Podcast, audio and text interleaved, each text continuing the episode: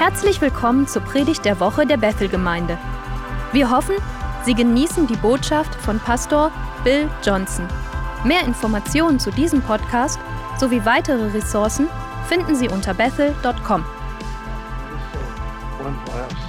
Willkommen. Es ist so wunderbar, so viele Menschen im Raum zu haben. Wir öffnen langsam und es hat uns viel Spaß gemacht.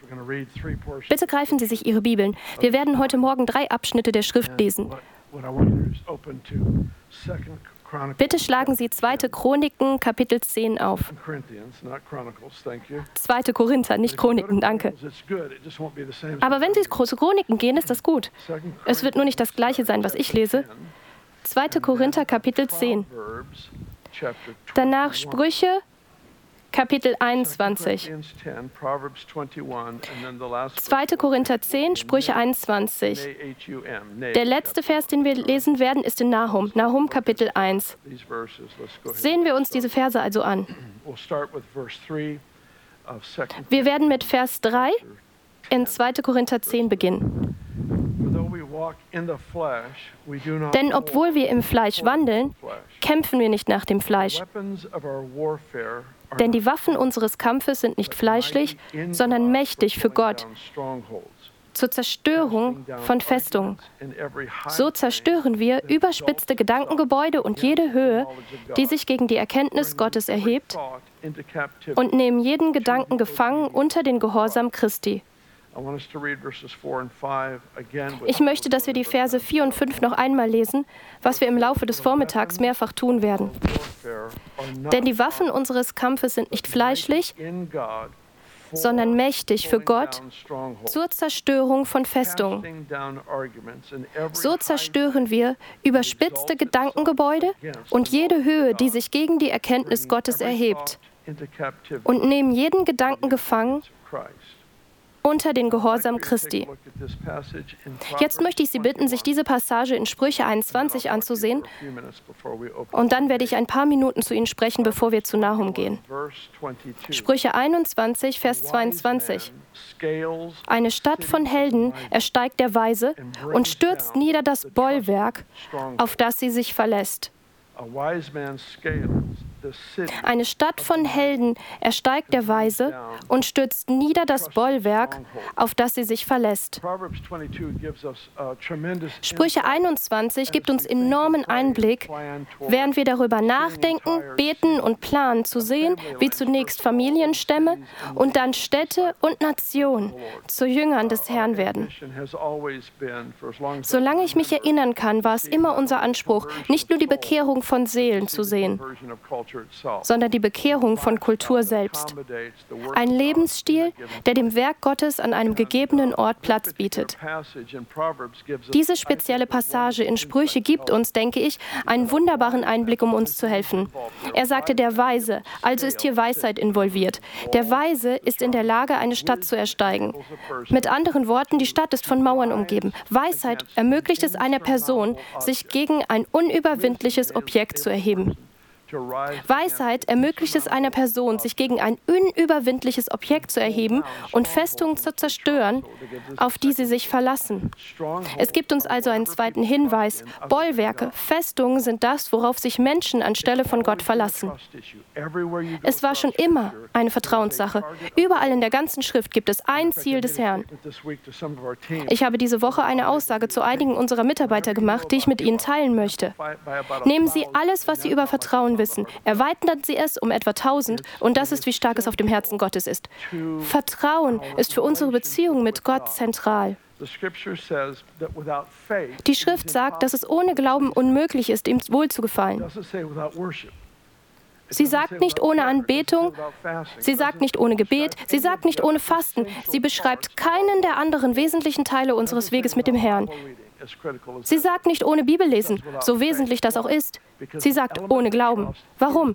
Weil das Element des Vertrauens der Fokus des Herrn ist. Warum? Weil er das vertrauenswürdigste Individuum im Universum ist. Es ist eine Verletzung der Schöpfung, dem einen, der vertrauenswürdig ist, nicht zu vertrauen. Es ist eine Schuld, die ich ihm schulde. Ich schulde es ihm, durch mein Vertrauen seine Treue zu reflektieren. Es gibt eine starke, warnende Passage. Ich liebe die Schrift. Ich mag die warnenden Passagen der Schrift, weil sie helfen, mich zu reinigen. Sie sind wichtig, weil sie säubern und reinigen. Die hier ist in Markus Kapitel 10, wo der Herr sagt, es ist unmöglich für einen wohlhabenden Mann, es ist sehr schwer für einen wohlhabenden Mann in das Reich Gottes hineinzukommen. Die Jünger erschreckt seine Aussage, weil sie sich selbst als gesegnet betrachten.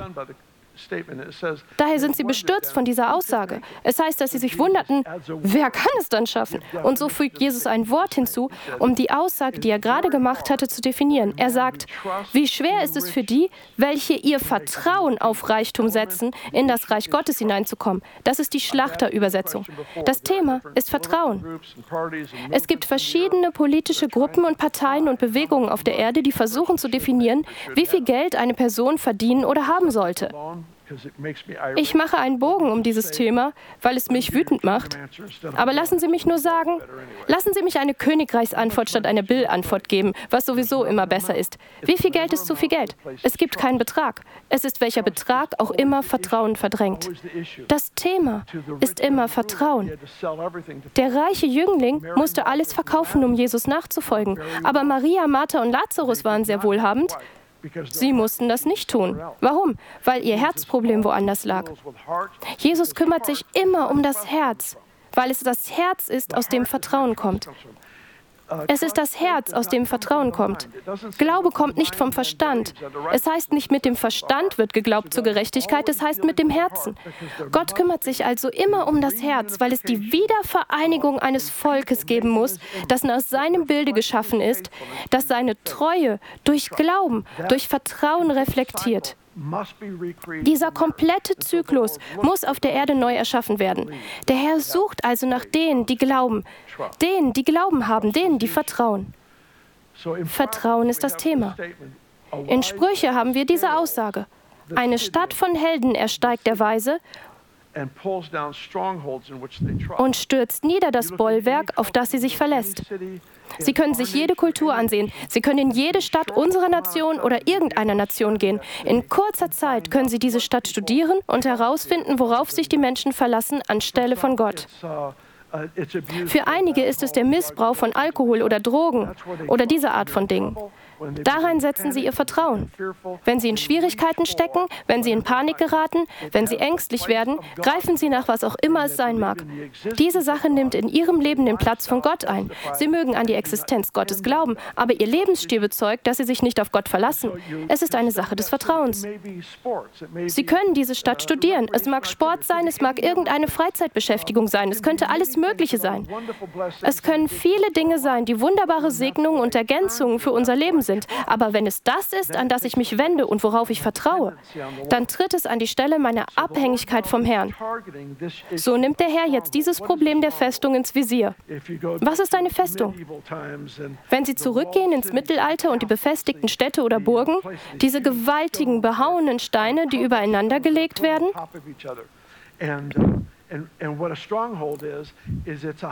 eine Festung ist ein Versteck in diesem Fall für das Dämonische.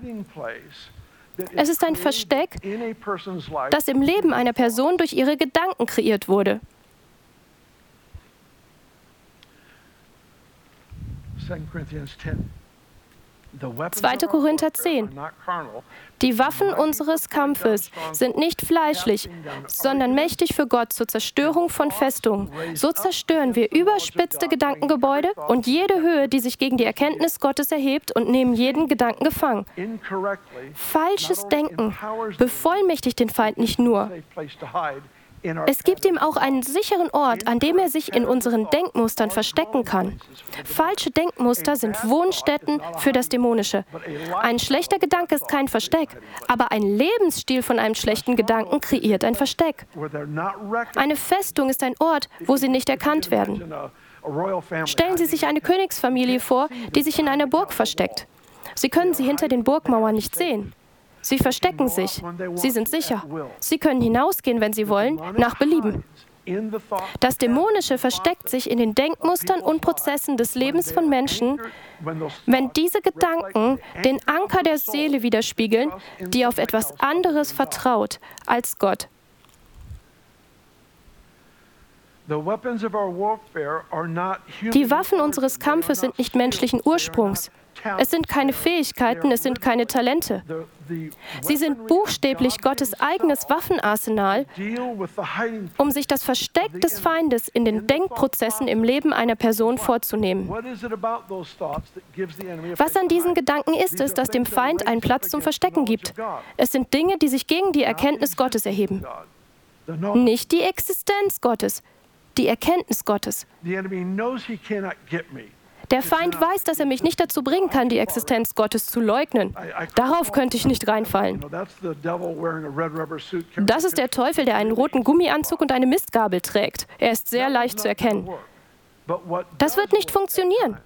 Aber was funktioniert zuweilen, ist, wenn ich mich dabei ertappe, wie ich über ein Problem ohne Hoffnung auf eine erlösende Lösung nachdenke. Was für eine Idee denke ich? Ich denke etwas, das gegen die Erkenntnis Gottes kämpft. Es gibt kein Problem, vor dem ich stehe, für das er nicht nur eine Antwort hat, er ist bereit, die Lösung freizusetzen. Macht das Sinn? Also jedes Mal, wenn ich einen Gedanken hege. Lassen Sie mich etwas ausholen und Folgendes sagen. Ich habe das bereits ein paar Mal in dieser merkwürdigen Zeit, in der wir uns befinden, gesagt. Furcht wird immer die Informationen anziehen, die zur Legitimierung ihrer Existenz notwendig sind. Furcht wird immer die Informationen anziehen, die zur Legitimierung ihrer Existenz notwendig sind. Hier ist das Verrückte. Das Gleiche gilt für Eifersucht und Missgunst. Auch Eifersucht und Missgunst ziehen die Informationen an, die zur Legitimierung, zur Verifizierung der Existenz von Eifersucht und Missgunst notwendig sind. Aber damit einher geht auch die Fähigkeit oder die Kapazität. Weil wir geistig so viel wissen, geben wir dem einen rechtschaffenen Namen. Wenn Sie einer Dysfunktion einen rechtschaffenen Namen geben, geben Sie ihr nicht nur die Erlaubnis zu verweilen, Sie geben ihr die Erlaubnis, Wurzeln zu schlagen, bis sie ihre Persönlichkeit zu prägen beginnt. Hier ist extreme Zärtlichkeit gegenüber dem Herrn unerlässlich, je weiter Sie mit Gott gehen.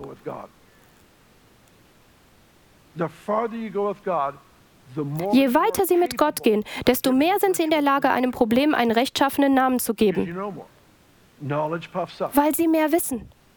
Erkenntnis bläht auf. Die Bibel sagt nicht fleischliche Erkenntnis, sie sagt nur Erkenntnis bläht auf. Die Antwort ist also nicht lernen, wissen, verstehen, Weisheit zu ignorieren. Die Forderung des Herrn an uns ist, dass das, was wir lernen, uns zu der Person bringen soll. Weil es in der Begegnung mit der Person des Herrn Jesus Christus ist, dass wir nicht herumstolzieren wegen all der großartigen Dinge, die wir mit unserem Leben tun werden. Es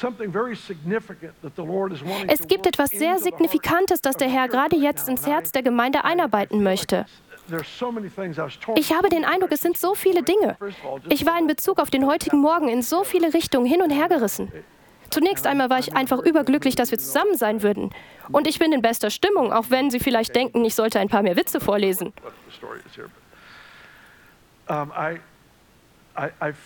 Aber ich habe den starken Eindruck, dass wir im Begriff stehen, Zeugen sowohl der Güte, der Freundlichkeit des Herrn, als auch der Strenge des Herrn zu werden. Dieses ganze Thema der ersten Liebe, dieser absoluten Sensibilität für das Wirken des Heiligen Geistes ist so zentral in meinem Leben, so zentral für wer wir sind. Es gibt die Erinnerung, dass es das Lamm Gottes ist, das ewig auf dem Thron sitzt. Warum das Lamm? Warum nicht der Löwe? Weil wir mit einer kontinuierlichen Erinnerung nicht unserer Sünde, sondern unserem Bedarf an Gnade, unserem Bedarf an kontinuierlicher Abhängigkeit von Gott leben werden. Deswegen wird in alle Ewigkeit, in einer Milliarde Jahren, das Lamm immer noch auf dem Thron sitzen und wir werden die Tatsache feiern, dass wir errettet sind. Feiern, dass wir eine neue Schöpfung sind. Wir sind absolut neu und wir leben beständig in dieser überwältigenden Freude, erlöst worden zu sein. Zurück zum eigentlichen Thema. Die Waffen unseres Kampfes sind nicht fleischlich. Sie sind nicht natürlich. Sie sind mächtig für Gott zur Zerstörung von Festungen. Was sind Festungen? Sie sind die Orte des Vertrauens in uns und oder andere. So zerstören wir überspitzte Gedankengebäude. Ich bin froh, dass nichts dergleichen im Moment vor sich geht. Wenn Sie erst den Sieg errungen haben, indem Sie Festungen hier im Kopf niedergerissen haben, sind Sie positioniert, das in die Kultur hineinzuziehen. Aber Sie müssen es zuerst hier im Kopf tun. Was Sie hier gewinnen, positioniert Sie für Einflussnahme dort. Weil eine dämonische Kraft hinter so vielem, wenn ich sagen darf, all den Lügen steckt, die sich gegen die Erkenntnis Gottes erheben. Da ist eine dämonische Kraft. Es sind die feurigen Pfeile der Schrift. Wenn sich eine Person gut um ihr eigenes Gedankenleben gekümmert hat, die Schlacht in einem Bereich gewonnen hat, werden sie in die Lage versetzt, es bei anderen zu erkennen, aber nicht, um darauf hinzuweisen. Das ist es nicht. Es ist ein Gebetsauftrag. Gott, in meiner Nachbarschaft scheint es dieses schlechte. Ich erinnere mich zum Beispiel an ein Haus, in das wir eingezogen sind in Weaverville. Kaum waren wir eingezogen, kam eine Frau von der anderen Straßenseite zu uns und sie sagte, nur damit ihr Bescheid wisst, jeder, der auf eurer Straßenseite einzieht, wird geschieden. Ja, gut in ihrer Nachbarschaft zu sein, ja. Es waren nicht alle, aber dieses Haus, dieses Haus, dieses Haus, sie ziehen in diese Nachbarschaft, auf diese Seite der Straße, sie werden geschieden. Ich sagte nun, das endet hier. Was für eine Kraft auch immer dahinter gesteckt hat. Hier hat sie kein Ohr. Sie hat keine Stimme hier. Wenn Sie also in einem Bereich einen persönlichen Sieg errungen haben, positioniert sie das nicht auf Menschen zu zeigen, sie anzuschreien oder zu beschuldigen. Stattdessen beten wir, Gott, wir bitten dich gerade jetzt, dass ein Geist der Offenbarung freigesetzt wird, um diese Lüge zu kontern, die unsere Gemeinschaft oder meine Nachbarschaft geglaubt hat, dass seinen Ehepartner zu verlassen eine Lösung ist. Warum denken Sie, ist Lobpreis eine Kriegswaffe? Lobpreis ist eine Kriegswaffe. Praise is a weapon of war. Lobpreis ist eine Kriegswaffe.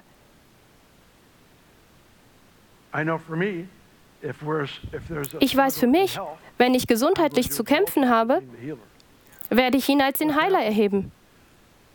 Was geschieht? Der Kampf findet zuerst hier im Kopf statt.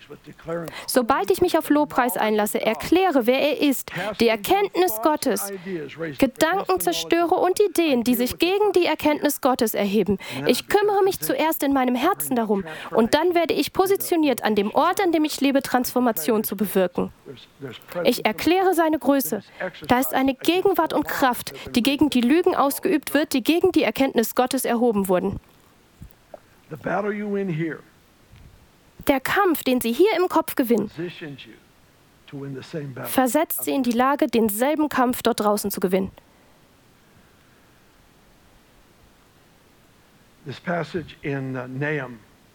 die Stelle in Nahum ist ein persönlicher Favorit.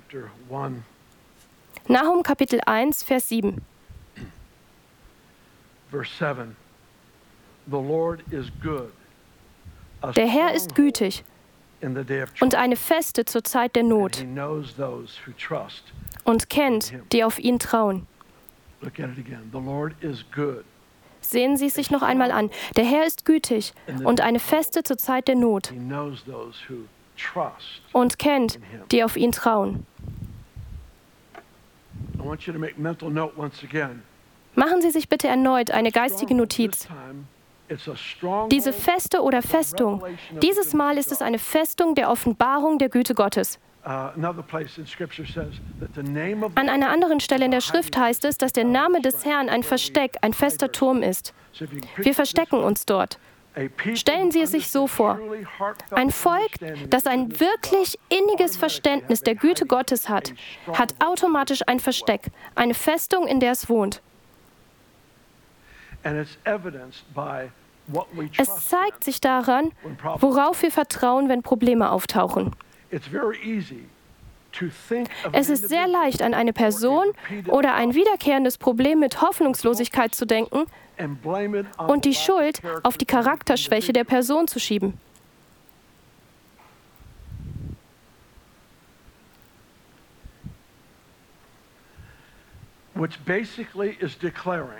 Was im Grunde genommen bedeutet zu erklären, Vater, diese Person ist außerhalb deiner Reichweite.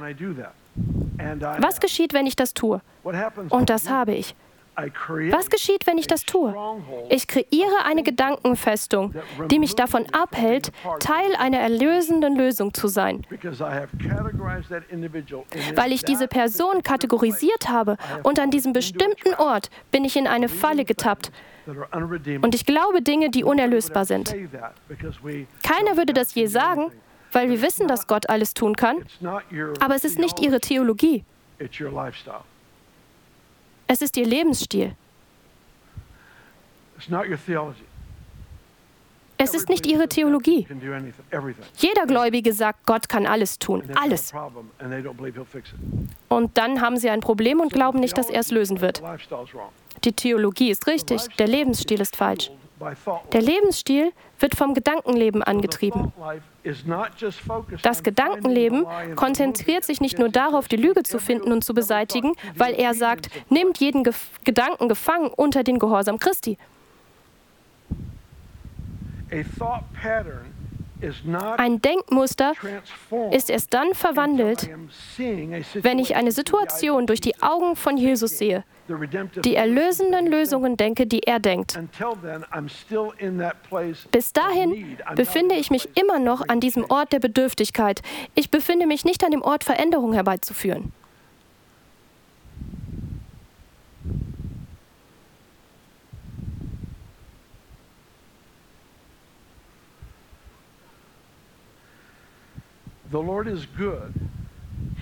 Der Herr ist gütig. Er ist eine Feste. Er kennt, die auf ihn trauen.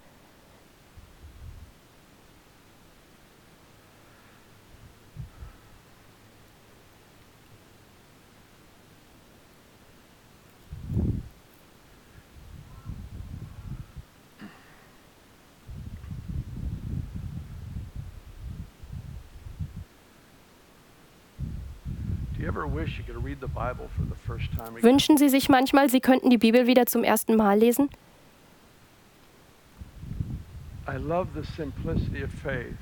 Ich liebe die Einfachheit des Glaubens eines brandneuen Gläubigen.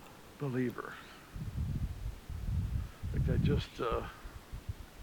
ich habe gerade erst letzte Woche diese Bibel erhalten. Das war die Bibel, die Smith Wigglesworth bei sich trug. Seine kleine Taschenbibel. Er schrieb auf die Rückseite dieser Bibel, vergleichen Sie dieses Buch niemals mit anderen Büchern. Vergleiche sind gefährlich. Denken oder sagen Sie niemals, dass dieses Buch das Wort Gottes enthält. Es ist das Wort Gottes. Es ist übernatürlich im Ursprung, ewig von Dauer, unaussprechlich im Wert, unendlich in Reichweite, regenerativ in Kraft, unfehlbar in Autorität, universal im Interesse, persönlich in Anwendung, inspiriert in Gesamtheit. Lesen Sie es durch, schreiben Sie es auf, beten Sie es herbei, arbeiten Sie es aus und geben Sie es weiter. Es ist das Wort Gottes. Das ist es, was er auf die Rückseite seiner Bibel geschrieben hat. Es ist nicht kompliziert. Wenn er es gesagt hat, ist es wahr. Wenn nicht, ist es das wahrscheinlich nicht. Es ist nicht kompliziert.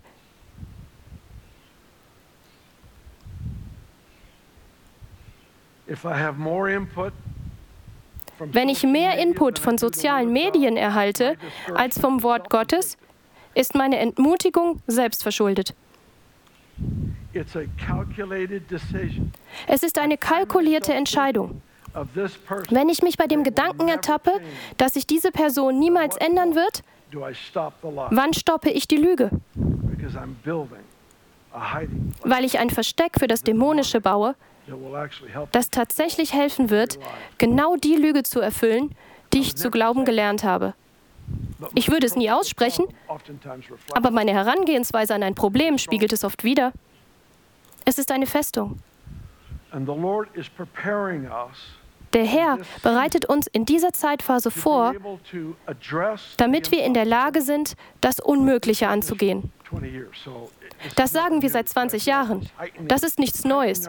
Aber ich habe den Eindruck, dass er heute unser Bewusstsein für etwas schärft.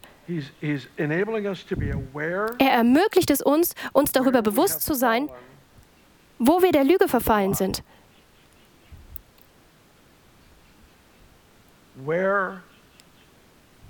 Wo ich die Ideen des Feindes in meiner persönlichen Burg in Erwägung gezogen habe.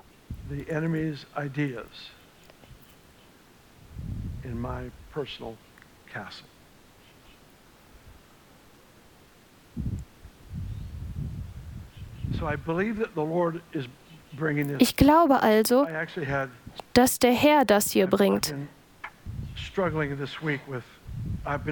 Tatsächlich habe ich mich diese Woche schwer getan mit, ich habe mich darauf gefreut, mit Ihnen zusammen zu sein. Im Grunde genommen, damit ich 100 Umarmungen erhalte, wissen Sie?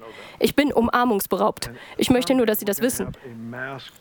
Eines Tages werden wir eine Maskenverbrennungsparty feiern. Wir werden gleich dort auf dem Parkplatz stehen, bringen Sie alle Ihre Masken mit, wir werden sie im Namen Jesu verbrennen. Ich kann es nicht versprechen, aber das ist es, was ich gerne tun würde. Vielleicht bei mir zu Hause. Kommen Sie einfach zu meinem Zuhause, wir werden die Masken verbrennen und ein paar andere Dinge werden auch brennen.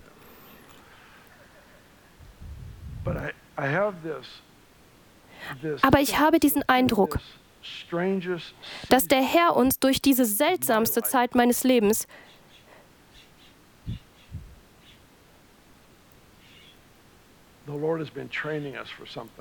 für etwas trainiert hat, dessen wir uns nicht bewusst sind. Ich würde annehmen, dass wir zwar vielleicht nicht alle im selben Boot sitzen, aber sicherlich in ähnlichen. Ich habe noch nie so viel herumwirbeln gesehen, an Gedanken, an Ideen, an Argumenten und ähnlichem, wie in den letzten Tagen. Ich habe den Eindruck, dass der Herr zulässt, dass wir dem Chaos ausgesetzt sind, sodass wir uns nicht dabei vertun, Frieden zu erkennen. Der Friede Gottes ist die völlige Abwesenheit von Chaos. Das ist von Natur aus die Definition. Der Friede Gottes ist die völlige Abwesenheit von Chaos. Er hat uns erlaubt, wenn Sie so wollen, einigen der verrücktesten Dinge überhaupt ausgesetzt zu sein. Nicht damit wir als Opfer durchs Leben gehen. Wenn Sie Kummer erleben, vielleicht ist ein Freund einer Täuschung erlegen. Ich habe diese Woche Nachricht von einem lieben Freund erhalten, der sich scheiden lässt. Niemals hätte ich das erwartet. Niemals, niemals, niemals hätte ich das erwartet. Ich weiß nicht, was passiert ist. Aber wenn Sie Schmerzen wie diese haben, wenn Sie sich nur traurig fühlen und nichts dagegen tun, verschwenden Sie Ihre Zeit. Gott gab Ihnen die Fähigkeit zu fühlen, damit es sie zu ihm führt. Ich weiß nicht, wie ich für diese Situation beten soll, aber ich weiß, dass der Feind seinen Willen bekommen hat. Und so bete ich, dass die Barmherzigkeit Gottes auf dieses Ehepaar kommt. Die Barmherzigkeit Gottes die Herzen der beiden berührt. Gott, ich weiß nicht, was geschehen ist oder wo. Das ist die Zeit, wenn sie viel in Sprachen beten. Er liegt immer richtig. Ich mag dieses Gebet beten. Oh Gott, gib mir einen Ferrari mit 700 PS. Und dann bete ich in Sprachen und der Heilige Geist sagt, gib ihm bloß nicht dieses Auto. Er wird sich umbringen. Das geschieht, wenn ich in Sprachen bete. Ich weiß es nicht einmal. Er hat gerade mein Gebet aufgehoben, als ich in Sprachen gebetet habe. So funktioniert das für mich. Er verfeinert immer mein Gebet. Er sagt, nein, er wird sich umbringen, wenn er dieses Auto hat. Tu das nicht. Aber wenn Sie Trauer oder Schmerz oder Ärger empfinden und es Sie nicht im Gebet zu ihm führt, verschwenden Sie Ihre Empfindung.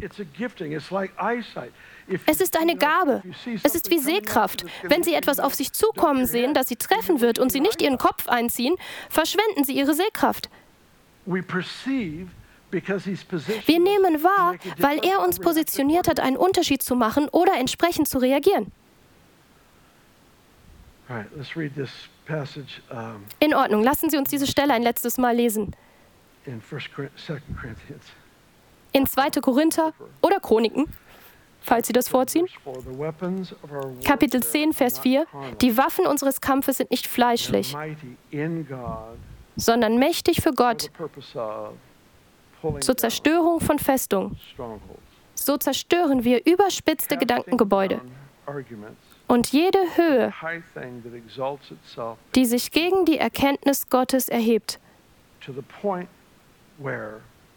Und nehmen jeden Gedanken gefangen unter den Gehorsam Christi.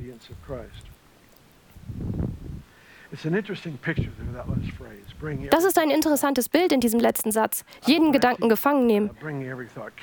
Wenn ich jeden Gedanken gefangen nehmen sehe, denke ich an einen Soldaten, der gegen uns kämpft. Nehmen wir uns diesen Gedanken kurz vor.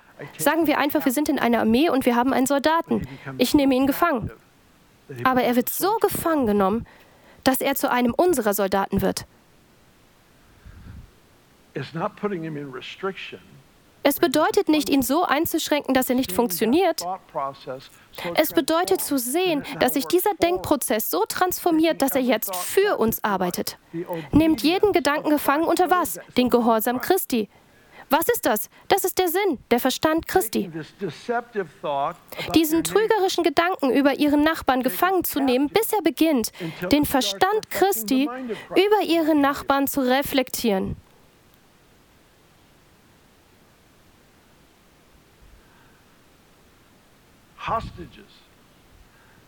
Geiseln. Unsere Gedanken als Geiseln zu nehmen, bis sie in ihrer Natur transformiert werden. Und die Tatsache reflektieren, dass es nichts Unmögliches gibt. Er hat eine erlösende Lösung für jede Situation. Er wird jede Situation, die mein Leben betrifft, zum Güten wenden. Das heißt zu seiner Ehre und meiner Stärke.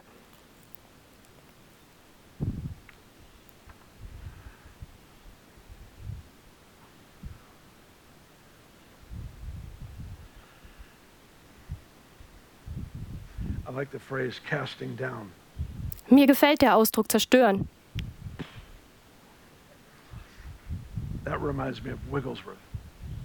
Das erinnert mich an Wigglesworth.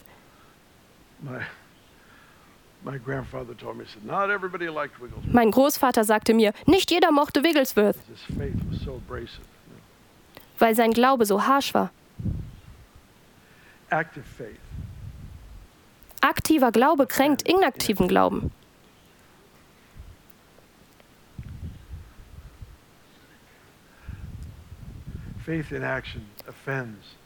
Glaube in Aktion kränkt Glauben als ein Konzept.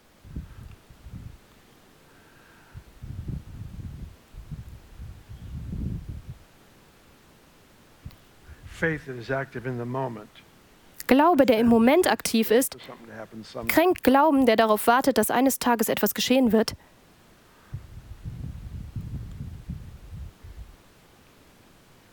Wigglesworth would say, Wigglesworth würde sagen, behandle den Teufel nicht freundlich. Wenn er einen Dämon bedrohte, wusste dieser Dämon, dass er ihn bedroht hatte. Einige Leute schlagen einem Dämon vorzugehen, als ob sie einen Vorschlag machen würden.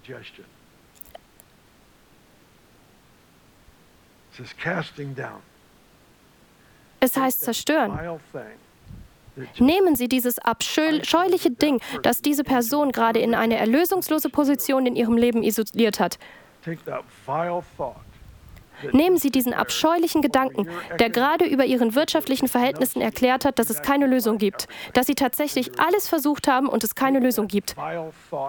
Nehmen Sie diesen abscheulichen Gedanken und werfen Sie ihn zu Füßen Jesu, der selbst Jehova Jireh ist, der Herr, dein Versorger. Nehmen Sie diesen Gedanken, der sagt, dass Ihre Ehe nicht geheilt oder wiederhergestellt werden kann. Nehmen Sie diesen Gedanken gefangen, weil er im Abgrund der Hölle geboren ist. Sie nehmen ihn gefangen und zerstören ihn.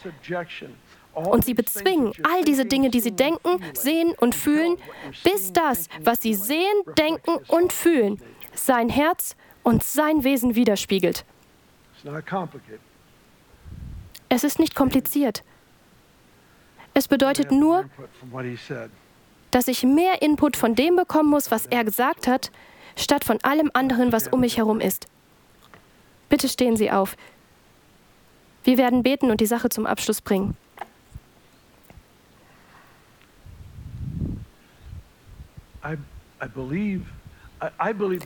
Ich glaube, dass der Herr mir das für heute aufs Herz gelegt hat.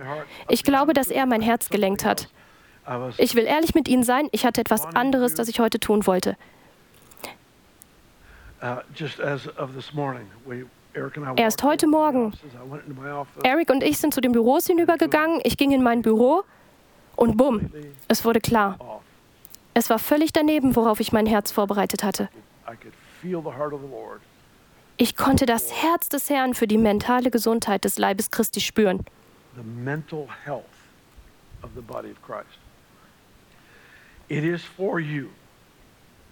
Es ist für sie, aber es ist auch durch sie. Und es ist durch sie zu einer Kultur, die sie nicht durch Debatte überzeugen werden. In einigen Fällen wird es ihr Engagement im Gebet sein, das den Boden unter den Füßen dieses Geistes der Täuschung wegzieht, der ihre Nachbarn so beeinflusst, wie er sie beeinflusst. Sie sehen keine Lösung, weil sie sich in eine Bündnisübereinstimmung mit den Mächten der Finsternis gesperrt haben. Aber ihre Gebete, nicht Manipulation, nicht mit dem Finger zeigen, nicht streiten und debattieren, sondern ihr vor Gott treten und sagen, Gott, mir liegt wirklich an diesen Nachbarn und sie sind gefangen. Sie sehen es nicht. Ich weiß, ich kann sie nicht überzeugen, aber du kannst es. Wir beginnen Gedankenfestungen niederzureißen. Sie denken, dass die Heilung einer Ehe unmöglich ist. Gott, ich weiß, dass das eine Lüge ist. Daher reiße ich diesen Gedanken jetzt im Namen Jesu nieder. Das, was in ihrem Denken zu einem Gott erhoben worden ist, und es ist kein Gott. Es ist ein minderwertiger Gedanke. Und wir nehmen dieses Ding. Gott für meinen Freund, der einen Zyklus von Bankrott gehen hat, Bankrott nach Bankrott. Er ist in diesem Gedanken gefangen, dass er niemals in seinem Leben erfolgreich sein kann. Gott, ich weiß, dass das eine Lüge aus der Hölle ist. Ich weiß, dass das eine Lüge aus der Hölle ist. Es ist eine absolute Lüge. Das ist nicht in deiner Verheißung. Du hast uns nie verheißen, dass wir niemals aus Schmerzzyklen herauskommen werden. Du hast das Gegenteil getan. Und so nehme ich diesen Gedanken gefangen. Das, was sich gegen die Erkenntnis Gottes erhoben hat. Dein Name ist Jehova Jireh. Und ich nehme diesen verlogenen Geist. Im Namen Jesu konfrontiere ich dich, den verlogenen Teufel, der meinen Freund in Hoffnungslosigkeit gestürzt hat, der glaubt, dass es für ihn unmöglich ist, jemals eine wirtschaftliche Lösung zu finden. Das ist eine Lüge aus der Hölle. Ich reiße diesen Gedanken nieder, ich zerstöre ihn und an seiner Stelle setze ich die Offenbarung von Jehova Jireh frei, dem Gott, der immer versorgt, dem Gott, der immer mehr als genug ist.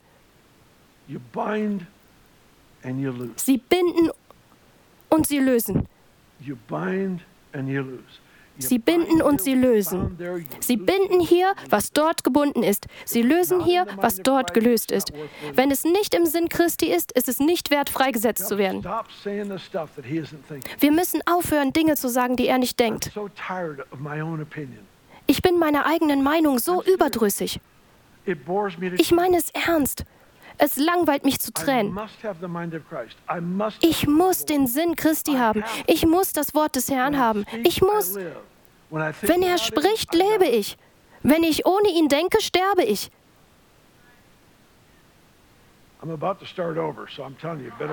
Ich bin kurz davor, von vorn anzufangen.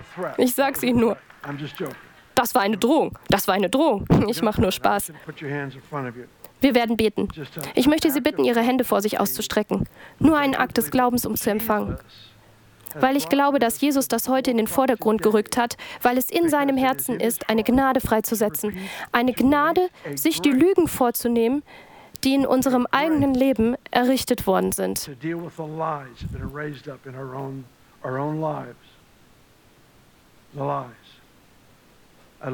Die Lügen. Ich sehe zu dir, Vater, Vater der Wahrheit. Du, der nicht lügen kann. Du, der nicht täuschen kann. Du, der treu und wahrhaftig ist. So vollkommen vertrauenswürdig. Du bist vollkommen, vollkommen vertrauenswürdig. Wir schulden dir absolutes Vertrauen.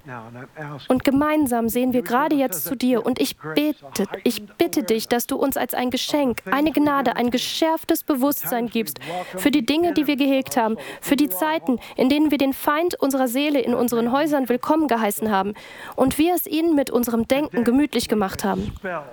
Heute vertreiben wir diese Lügen. Ich bete, dass du dafür sorgst, dass über die nächsten sieben bis zehn Tage ein so geschärftes Bewusstsein dafür entsteht, was wahr ist. Ein geschärftes Bewusstsein dafür, was mit Hoffnung gefüllt ist. Ein geschärftes Bewusstsein dafür, was auf deinem Herzen ist für diese Stunde.